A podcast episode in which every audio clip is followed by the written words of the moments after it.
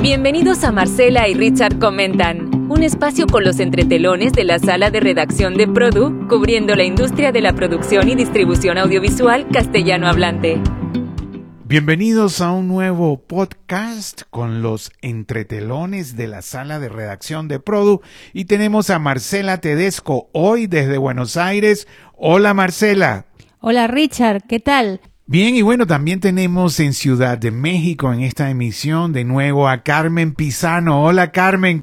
Hola Richard, hola Marcela. Bien, Marce, semana súper activa, ¿no? ¿Qué tienes por allí, Marce? Sí, exactamente, súper activa. Hemos tenido tres días de Guagua Business Forum, 98 proyectos presentados en estas tres jornadas, mucho, mucho networking Incluso Susana Humbert, de Latina de, de, Perú, del canal, comentó que sin desmerecer a las ferias, han encontrado en este evento de Guagua valiosos proyectos para escoger, una forma ¿no? como, como de paliar esa falta de ferias, pero además esto se queda como un evento. Y un evento que van a intentar hacer de manera física eh, en su próxima edición y bueno, los, los miembros de, deberíamos decir las miembros, no sé, quienes componen este, este guagua van a, van a elegir la sede para, para hacer este evento en forma eh, física. Worldwide Audiovisual Women Association, o sea, se llama guagua, no solamente son latinas, hay mujeres de África, de Europa, eh, de, Estados Unidos, de, varios idiomas, y son las mujeres que toman, eh, Marce, un paso adelante, ¿no? Se organizan y ahora están lanzando este mercado, ¿no? O sea, desafiando a los mercados tradicionales, ¿no? Claro, bueno, haciéndose un lugar, pero además ahora han incorporado a un varón con la membresía de Carlos Mesber de High Hill.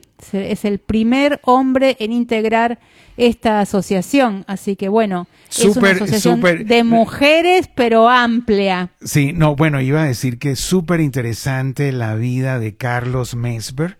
Eh, bueno, venezolano de descendencia libanesa, eh, actor, productor y cocinero y chef. Y bueno, eh, ahora en esta pandemia tuvo sus programas directamente digitales de cocina. Además es un gran cocinero y, y, y con la con el menú libanés oriental buenísimo, Carlos, que estés ahora también parte de Guagua, igual a su socia, María Eugenia Useche, que es de la directiva. ¿Qué más, Marcela? ¿Qué se habló ahí en Guagua? Nosotros cubrimos eso tres Cubrió, días. Eh, Aliana González, tres días, se presentaron un montón de proyectos interesantes, hubo muchísimo networking, eh, proyectos de, sobre justicia social, proyectos sociales, proyectos documentales, de todo tipo de proyectos, la verdad, imagínate, fueron 98 en total. Me da la impresión, Marce, perdón, me da la impresión de que eh, la industria está tomando otro, otro carácter, otro, otro shape, otra, otra envergadura, ¿no? O sea, la pandemia nos ha llevado a otros lugares y esto lo de Guagua haciendo un mercado virtual que piensan hacer físicamente y las mujeres al frente creo que es producto de la pandemia que nos movió casi 180 grados, yo diría para no decir 360 por ahora. Sí, lo de las mujeres creo que viene de, antes. Lo que sí creo que la pandemia lo que hizo fue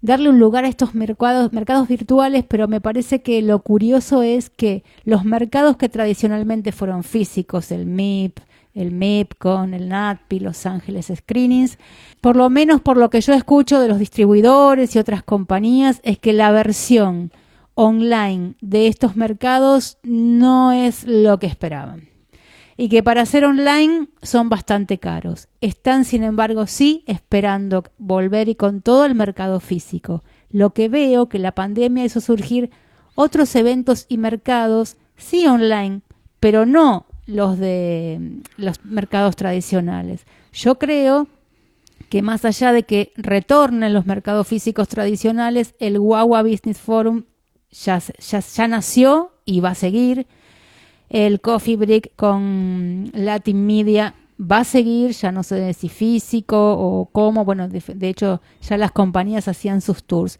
Yo tengo esa sensación. Creo El que sí, han eh, nacido. eh, perdón, sí. de- eh, para aclararlo un poquito más, el coffee break de nuestro amigo José Escalante de Latin Media con toda su oferta de telenovelas asiáticas, filipinas, turcas, este, coreanas, que han, que, han, este, eh, eh, que han tenido muy buen desempeño en Latinoamérica, especialmente en Ecuador, Bolivia, República Dominicana, Marce. Sí, mucho, mucho. Realmente José llevó, él, él introdujo en América Latina un montón de, de ficciones, de, de territorios que en una de esas no, no, no hubiéramos imaginado hace 20 años atrás. No, y Por también ejemplo. está en, del otro lado también, ¿no? O sea, eh, eh, sigue eh, impulsando las telenovelas latinoamericanas, especialmente Sí, las las, de. América Televisión, las peruanas, en su mundo asiático, en su, en su es, mercado se- asiático, ¿no? O sea que Y- él va y viene y hablando de las... Incluso produjo, produjo en Malasia, Sí, produjo sí. eh, telenovelas, además de que escribe libros. Bueno, es muy versátil, José. ¿eh? Sí, la verdad que nos ha sorprendido a todos, Sí. ¿no? La, y no, y pinta, dibuja. Pero Marce, También. hablando de la novela latinoamericana, bueno, también publicamos que eh, Polka inicia de nuevo un culebrón, como se le llama en Argentina, a, a estas novelas clásicas, ¿no? Diarias, una tira diaria. Así es. Bueno, ya habíamos eh, anunciado hace un, un tiempo que esta era el- la ficción, en aquel momento no tenía título, con la cual Polka, eh, bueno, da cuenta de que no cierra, si bien se achica, pero no cierra, y este es un proyecto que es una telenovela clásica, una tira diaria, una historia de amor clásico que transcurre lo que aquí la llamamos aquí en Argentina una villa de emergencia y que en otros lugares se llaman barrios o bueno, en fin, eh, es una zona carenciada y donde va a haber una historia de amor de la telenovela Sí, bueno, la, la de siempre. las favelas, llama- ¿no? Las favelas. la- exacto. La favela, La los- favela los, barrios, exacto. La, la gente, pues, eh, que vive en montañas, ¿no? En casitas hechas por ellos mismos, pero que tienen su televisión, que tienen su antena, que tienen su cable, que tienen su nevera, que, que o sea, todo, ¿no? O sea, Latinoamérica. Eh, Marce, sería interesante ver con Polka si realmente están haciendo un episodio diario, ¿no? O sea, si vuelven al mismo estilo de tres cámaras ponchando, que nosotros hemos insistido mucho en eso, pero parece que eso no, no, que eso ya evolucionó hacia otro, otro formato, pero sería bien interesante entender lo que está haciendo Polka en este culebrón. Ellos comienzan a grabar a mediados de abril. Eh, la, la, la telenovela se va a llamar la 1518, eh, que ese es el nombre de la, de la villa, de la favela. Así que bueno, es una buena noticia, sobre todo en una la pantalla argentina está muy falta de ficción local en el Prime. Muy falta porque Polka, que alimentaba Canal 13, bueno, dejó de producir en todo 2020 y un poco antes también y después no retomó con algún proyecto que tenía en marcha, lo suspendió. Y Telefe, que ahora es de Viacom CBS, bueno, el Subprime está más que nada hoy en día ocupado por Masterchef, que es un super éxito. Y bueno, ha tenido varias Un super éxito en, en toda la región, ¿no? En Masterchef. toda la región, sí. Eso es producto en cierta forma de Micho Wasserman. Exacto, sí, es un producto que venía de Endemol, eh, ahora es Vanilla Rights. Y sí, efectivamente, eh, Michelle Bass- Wasserman es quien vende este formato en toda América Latina. Y bueno, en una época solamente vendía el formato y vende también el enlatado. En el enlatado que se produce en los distintos países, ella también vende este el enlatado. No, No, y bueno, y todas las y, negocio- y- y y todas todo el- las todo el variantes, todas las y todo el variantes. negocio, Sí, no, y todo el negocio que tiene alrededor eh, Masterchef y todos los programas y estos formatos, ¿no? Que tienen muchísimo, muchísimo negocio alrededor de todo esto. Es muchísimo. ¿Qué más, Te Marce? quería- Ajá, Te perdón. quería comentar algo de, recordás, espero que todos recuerden, bueno, eh, Globo este año, o en el año pasado y este año se concretó, se reestructuró, eh, todas las empresas ahora están bajo una misma marca y ese, esa reestructuración encontró puestos que se solapaban y algunos que dejaron de existir y golpeó eh, digamos, toda esta reestructuración con fuerzas ejecutivos de muchísimos años. Entre las que se fue en esa reestructuración estaba eh, Mónica Albuquerque, quien había asumido un puesto en 2013 y dejó de existir el puesto, desarrollo y acompañamiento artístico. Y, no sé, y, en estos días eh, la noticia es que eh, Mónica se incorporó a Warner Media Latinoamérica para eh, ser responsable y liderar la búsqueda, contratación y gestión de actores, directores, autores de ficción y de no ficción. Va a trabajar con el equipo de Tomás Yankelevich, así que es una ejecutiva de muchísimo, estuvo 21 años en Globo. Bueno, y bueno, Marce, yo la verdad te puedo decir que esta semana para mí yo he estado en el pasado, o sea, finales de los años 80, he estado en el presente en estos días con, con, Andrés Barahona, que la verdad me encantó, un productor colombiano que es parte de J.K. Films Television Productions. Ellos, ellos solamente lo que hacen es dar servicios de producción. Pero Andrés Barahona o sea, da esos servicios con tanta pasión, con tanto profesionalismo, eh, dirige, además, eh, un joven, yo creo que no, no llega a, los, eh, a los 40 años todavía, en caso estará por allí, pero dirige la oficina de servicios de producción de esta empresa en Los Ángeles, en, en Ciudad de México, en Bogotá y una reciente nueva en Miami. Y la verdad que todo lo que me dijo con esa pasión de todos los servicios que han dado, por ejemplo, a Telemundo, a empresas internacionales, eh, eh, los protagonistas de la Reina del Sur con armas, eh, corriendo con armas por el National Mall en Washington, una cosa que a nadie se le ocurría, lo logró J.K. Films. grabar en las pirámides de Belice, también una cosa, pues, o sea, que del otro mundo igualmente. Conexiones negociaciones con los unions, con los sindicatos, o sea, una cosa que la gente teme, sobre todo en los Estados Unidos, porque bueno, eh, hablar de sindicatos en Estados Unidos, bueno, la gente piensa más dinero, eh, nos van a, a, poner obstáculos para trabajar. Bueno, eh, eh Andrés Barahona de JK Films dice que eso es normal. Yo le pregunté, Andrés, pero bueno, tienes los nervios de acero, porque realmente eh, eh, lanzarse al hombro todos estos problemas de producción diaria con más de 100 extras, inclusive ya en, eh, con los nuevos protocolos de bioseguridad, han hecho cosas en México con, con 120 extras, yo no sé cuántos actores. O sea, realmente la verdad me encantó ese presente que, que nos dio este a Produ Andrés Barahona de JK Films. Marce. Bien, y también estuviste en el futuro, estuviste en el pasado. Y creo que no solo en el presente, en el esto es como, como el cuento de Dickens, ¿no? La Navidad del pasado, del presente y del futuro. Bueno, esa fue la del presente, la del pasado, ¿cuál fue? Bueno, Marce, eh, a mí Enrique Cusco me ha bautizado, me ha dicho, Richard, tú eres el cronista de nuestra industria.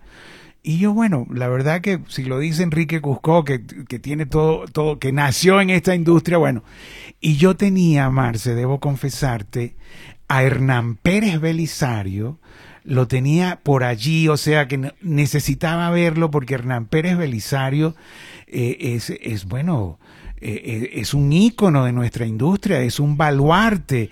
Eh, Hernán el ingeniero Hernán Pérez Belisario, graduado en Estados Unidos, en Estados Unidos con máster en Alemania, es el creador de la industria de la telenovela venezolana en los años 80. O sea, él generó toda esa industria, inclusive él llevó la telenovela a una hora, mientras en México eh, eh, el, Tigre Azcárraga la, lleva, la tenía a media hora.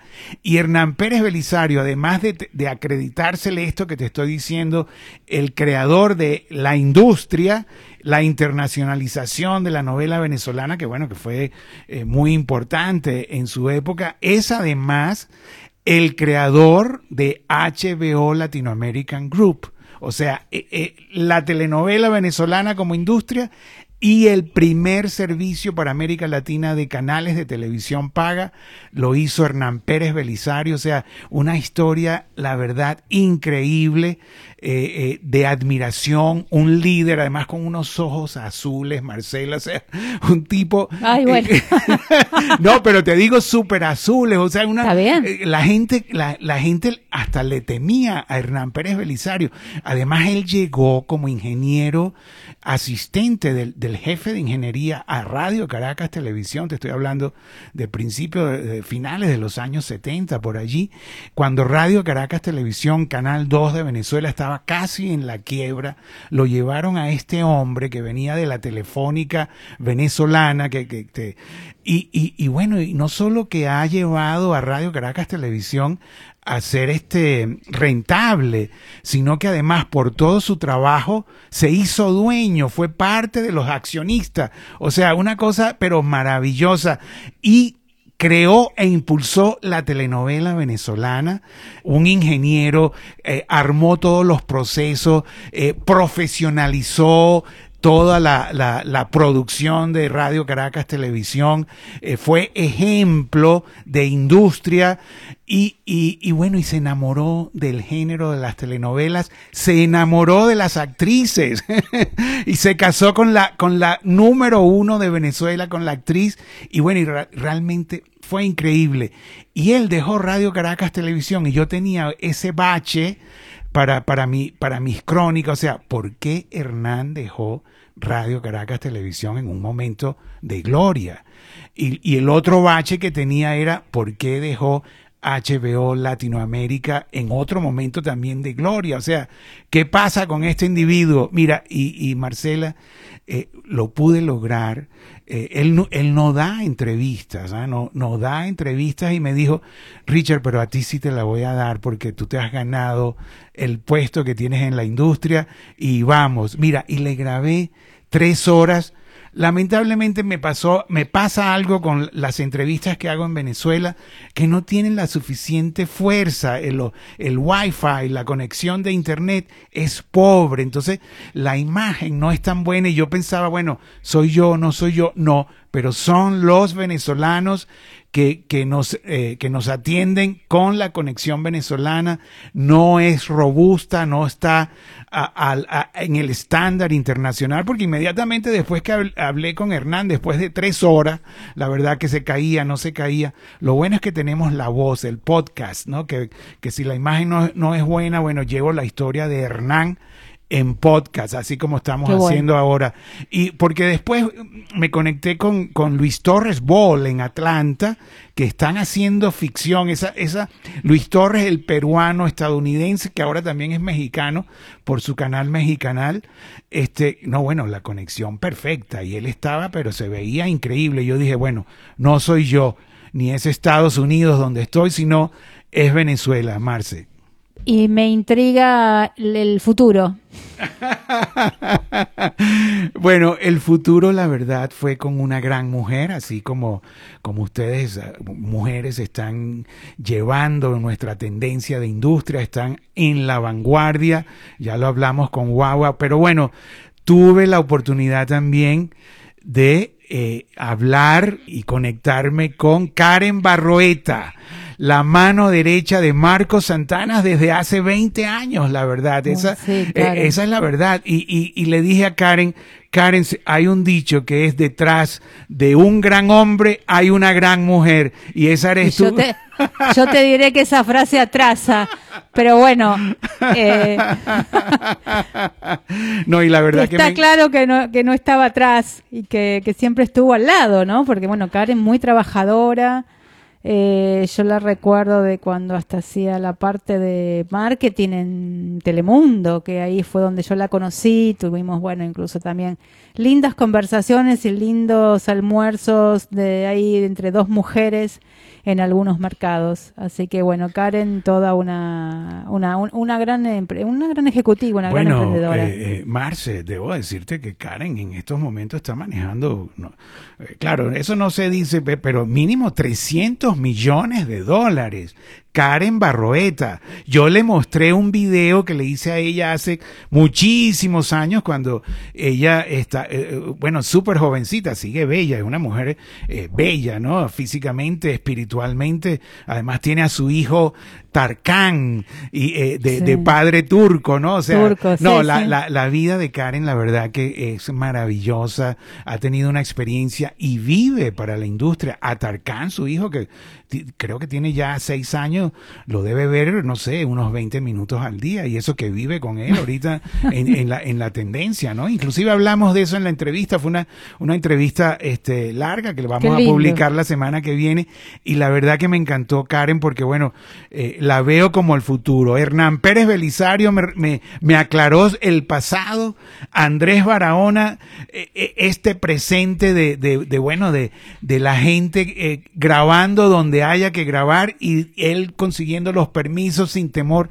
a ningún sindicato, sin temor a, nada. Cuando el director dice acción, todo funciona, la verdad, Marce. Eso me encantó, o sea, conocer a 13, 13 personajes importantes de nuestra industria en diferentes tiempos. Y digo, eh, Karen, el futuro, porque bueno, la veo como el futuro de, del contenido, de, de, las nuevas, de la nueva temática, no están cerrados. Telemundo Global Studios no está cerrado a nuestra industria ni a las ideas que, que vengan fuera de, bueno, de la cantidad de, de escritores in-house que tienen, ¿no? O sea, por eso digo, es el futuro, aunque también es el presente, y bueno, todo en realidad se unen, ¿no?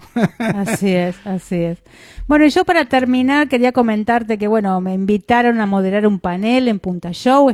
Quiero agradecer en principio al grupo ISOS que me invitó a moderar este panel donde estuvo Gonzalo Arrisueño de Telefónica, Solange Correa de Entel Chile y Pablo Mancuso de Acción Group. Eh, se trató un tema, bueno, vos sabés que los carriers están en un momento muy delicado porque el negocio está cambiando y creo que se vertieron algunos conceptos muy importantes. Entre ellos, bueno, Gonzalo Arrisueño comenta que, que así como en una época el driver de la venta era cuántos canales me das, eso era lo que el proveedor, el, eh, perdón, el, usuario, el comprador preguntaba. Hoy pregunta cuántos megas le dan. sí, bueno, la, época, perdón, la época de los 500 canales, ¿no? O sea, que todavía en el Perú, eh, todavía en el Perú eh, eh, hay ese esquema, ¿no? O sea, te ofrezco 500 canales y eso, bueno, uy, llama la atención, pero, pero sí, claro, por supuesto que ahora es los megas, ¿no? O sea, ahora lo... Claro, son los megas porque las OTT son las que están reinando y él decía, los carriers estamos en medio de los proveedores de contenidos, quienes quieren ser, o sea, exprimen el negocio al máximo y por un lado son proveedores de contenidos de la televisión paga eh, y por el otro lado van directo al consumidor. O sea, están en, digamos, en esas dos puntas del negocio y el carrier en el medio. Y dijo una frase fuerte, ¿no? Dijo, los carriers no vamos a pagar las dos fiestas.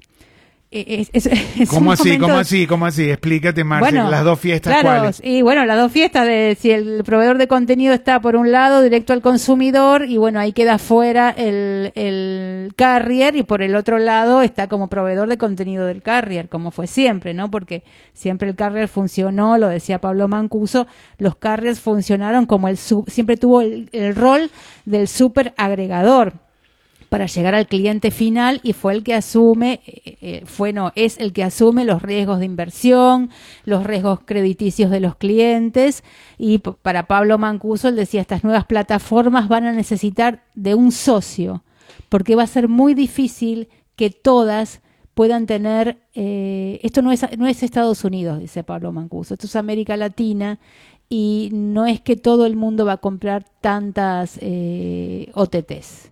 Carmen, ¿qué nos tienes para esta semana, Carmen? A ver. Mira, la primera es eh, un desarrollo de ingeniería totalmente mexicana eh, y latinoamericana que va en función de estaciones de transmisión prefabricadas para nuestra amada industria de la televisión abierta y la segunda es que Grupo Modelo, sí, el grupo de la cerveza de México, eh, acaba de sacar su propio noticiero en su propia página de internet y con ello pues eh, está marcando un hito en la comunicación de las marcas hacia el usuario final. O sea que las marcas comienzan a tener sus propios medios. Exactamente, Richard. O sea, eh, eh, eh, tenemos este desarrollo de, de, los medios de comunicación que empezaron a explorar cuando nacieron las redes sociales, em, eh, de comunicarse, o sea, de que la gente ya nada, no nada más se quedara en el terreno del noticiero de la red social, sino que, perdón, del noticiero del sitio web, sino que de repente dentro de las redes sociales ya son las que comunican. Y ahora eh, las marcas que, que, antes se tenían que subir a los medios de, comunicación han entendido que si generan su propio contenido pueden tener un, apego y una, eh, una comunicación más directa con su propio consumidor, ¿no? Y ellos ya controlan este contenido. Entonces, eh, pues sí, es bastante interesante.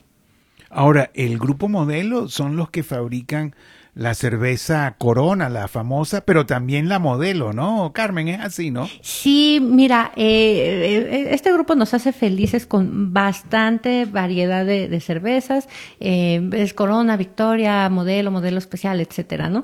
Entonces, negra modelo, que, que, es este, ay, ya, no me hagas hablar más. pero mira, te voy a decir lo importante de esto antes de que empiece a tener sed de la mala, como se dice aquí en México, es que el noticiero se llama Noticieros Modelo, que esto habla de eh, que, pues, bueno, eh, quieren hacer más eh, emisiones. El, al, al, frente de este noticiero está Alex Fernández, que no es propiamente un reportero ni un, ni un comunicador, es un estandopero, es un comediante que tiene sus sketches en, en los stand-ups de Comedy Central, que tiene sus propios contenidos y que además ha sido también guion, guionista de Comedy Central, de la mano de eh, este, Adal Ramones. Entonces, eh, eh, vemos que eh, no solo es de que ya no es el noticiero acartonado que va con un periodista, eh, con la línea de comunicación, sino es un comediante que va a dar su visión de las cosas y bueno, la línea de este noticiero es que es totalmente positivo y que, bueno, no se van a dar noticias malas, sino todo va a ser inspiracional, mucho de la mano pues de esta situación que, hemos vivido durante un año con COVID y es pues para levantarle el ánimo a la gente y es un recurso de marketing para que si tú quieres ver el contenido, bueno, te vas a la página de Grupo Modelo, te piden tus datos para darte de alta, darte promociones y ya después puedes acceder al, al contenido. Francamente, está bastante divertido, eh, sí lo recomiendo, y, eh, pero bueno, es una técnica más eh, de marketing y comunicación que para mí es bastante innovadora. Bueno, y cuando Carmen se refiere a Comedy Central, se, es el canal de nuestros amigos de Vaya con CBS, que la verdad que ha tenido bastante éxito en México, inclusive hacen algunos eventos en vivo que bueno, que están esperando ya que la pandemia comience a levantarse para iniciar de nuevo los eventos. Carmen, ¿y cómo es lo de los transmisores? Ah, bueno, esto es estaciones de transmisión prefabricadas. Eh, mira, hay, una, una empresa en México que se llama Multiproyectos Global Enterprise, que todos los ingenieros son mexicanos, y bueno, eh, que tienen mucho este concepto de la innovación. Eh, ¿Qué ocurrió? Que cuando eh, la tercera cadena nacional de México ga, gana su concesión para, eh, para difundir su señal por todo México, este, pues tiene que, que construir estas estaciones de transmisión. ¿De qué hablamos? Bueno, de que en el sitio más alto de cualquier región tienes que poner una antena inmensa y una estación de transmisión que generalmente se hacía, pues una, obra civil, ¿no? Eh, eh, ladrillo y este eh, cemento, ¿no? Y, y, ahí ya integras todos los equipos que son equipos carísimos y que son equipos bastante delicados. ¿Qué ocurre aquí? Que mm, de repente eh, la propia ley de México le pone plazos bastante estrechos al Grupo Imagen para completar toda, todo el despliegue de estaciones de transmisión para completar la cobertura. O sea, le dicen, tienes que, en tal fecha tienes que tener ya eh, más o menos el 50% de, de cobertura a toda la población mexicana, ¿no? Y con las obras civiles, pues no podían. Entonces, eh, eh, empezaban a preocuparse y de repente de esto se entera el, el dueño de la empresa de multiproyectos y pone a todos sus ingenieros a eh, día y noche a ver, ¿me van a dar algo que no exista en el mundo y que nos acorte los tiempos, los costos y que sea algo eficiente y que sea algo autónomo, que eso es algo también muy nuevo. Y los ingenieros llegaron al, al, punto de ver de que en un contenedor marítimo se podía poner el, el transmisor eh, los equipos de recepción satelital, los equipos de monitoreo de señal y los equipos de, pues, de aire acondicionado y todo lo necesario para que, para que esta estación pueda, pueda funcionar, ¿no? Eh, ¿qué, ¿qué, ocurrió? Que eh, de repente 27 estaciones que, que, hubieran tardado mucho más de un año en hacerse, en seis meses ya estaban construidas instaladas y puestas en operación, ¿no? O sea, un, eh, imagínense una construcción en serie, pero una construcción en serie de estaciones de transmisión y eso es algo que nunca se había hecho y pues es orgullosamente mexicano y latinoamericano. Eh, ¿Qué deriva en esto? Bueno, pues que Grupo Imagen eh, cumplió y ha cumplido y, finalmente pues estaban bastante contentos con, con eh, evidentemente el grupo de imagen pues también eh, pidió ciertas características y entonces el, este es el ejemplo de la colaboración entre el cliente y, el tecnólogo, ¿no? ¿Qué necesito? ¿Qué me das? Y de ahí surge pues grandes avances tecnológicos y de ingeniería, ¿no? la ingeniería viene de la palabra ingenio y, y eso yo creo que lo tenemos los latinoamericanos bastante en la piel eh, y, pues bueno este este modelo pues ha sido bastante exitoso exitoso pero buenísimo Carmen además muy práctico no o sea montar una una transmisora un, centro de transmisión una unidad de transmisión en un contenedor en un container. Bueno debo aclarar que el grupo imagen es de los Olegarios no padre e hijo Olegario Vázquez Raña eh, bueno, muy famoso, y Olegario Vázquez Aldir, el joven, quien tiene a su cargo todos los medios de comunicación del grupo, que son periódicos, este, la, la radio, las estaciones de radio y ahora las estaciones de televisión. Yo tuve, la verdad, la dicha de entrevistar a Olegario Vázquez Aldir, apenas le dieron la, la concesión eh, que era el canal 48 era Carmen, más o menos, ¿no? Que era eh, en, en, una época era así, pero bueno, Olegario me recibió 28, perdón. Olegario me recibió en uno de sus hoteles, porque bueno, es un grupo que tiene hoteles, hospitales, eh, imprentas, manejan este, publicaciones y manejan mucho efectivo. Y el propio Olegario me dijo, eh, nosotros nos, eh, comenzamos a, invertir en medios de comunicación porque nuestro gurú, nuestro gurú económico, eh, nos recomienda que a grupos como nosotros con, con efectivo invirtamos en medios de comunicación. Y bueno, y por allí fue y, solicitaron ayuda a Telemundo, inclusive recuerdo que Marco, del propio Marco Santana de Telemundo Estudio, estuvo allá reunido, se impresionó por la, por, bueno, por, por el poder que tiene el, el grupo eh, Vázquez. Y, y bueno, y Aurelio Valcárcel, ex Telemundo, fue uno de los primeros directores de producción de imagen televisión ya cuando arrancó Carmen.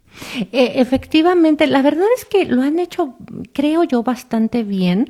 Eh, les ha ido muy bien en su barra matutina con el programa eh, de revista Sale el Sol. La verdad es un programa muy sano, muy fresco. Mucha gente lo sigue.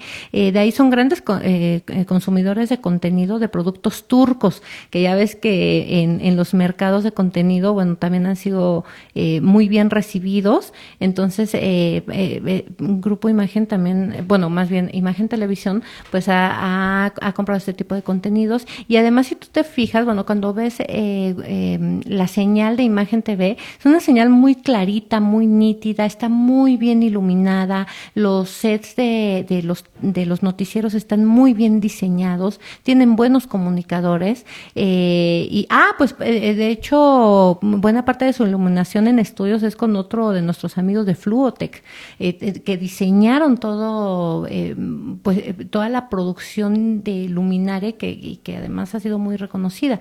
Entonces, la verdad es que lo han hecho bien, es un grupo poderoso, es un grupo que da eh, muchos empleos en México y que bueno, este pues, eh, lejos de esta visión a veces negativa de los empresarios, la verdad es que se les tiene muy alta estima y pues bueno, algo que que, se les puede reconocer, pues es este desarrollo tecnológico que, que, decidieron tomar, ¿no? Eh, hablando de las estaciones prefabricadas. Entonces, pues bueno, es, es eh, enhorabuena eh, por la televisión mexicana y por la tecnología mexicana. Bueno, la verdad que vamos a despedir entonces el programa. gracias Marcela desde Buenos Aires. Hablamos la próxima semana. Gracias Carmen desde Ciudad de México y quien les habla Richard Izarra desde Miami. Marcela y Richard comentan. Un espacio con los entretelones de la sala de redacción de Produ, cubriendo la industria de la producción y distribución audiovisual castellano hablante.